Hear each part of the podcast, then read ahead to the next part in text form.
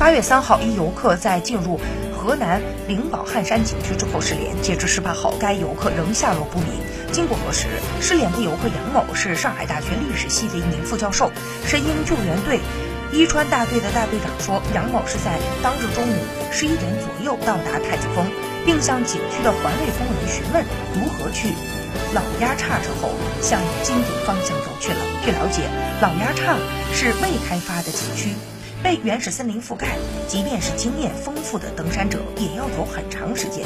救援人员曾经通过吊索下悬崖搜救杨某，但未能在悬崖区域找到杨某。此外，搜救的过程当中，在石台阶处的青龙卫发现了两个杨军遗留。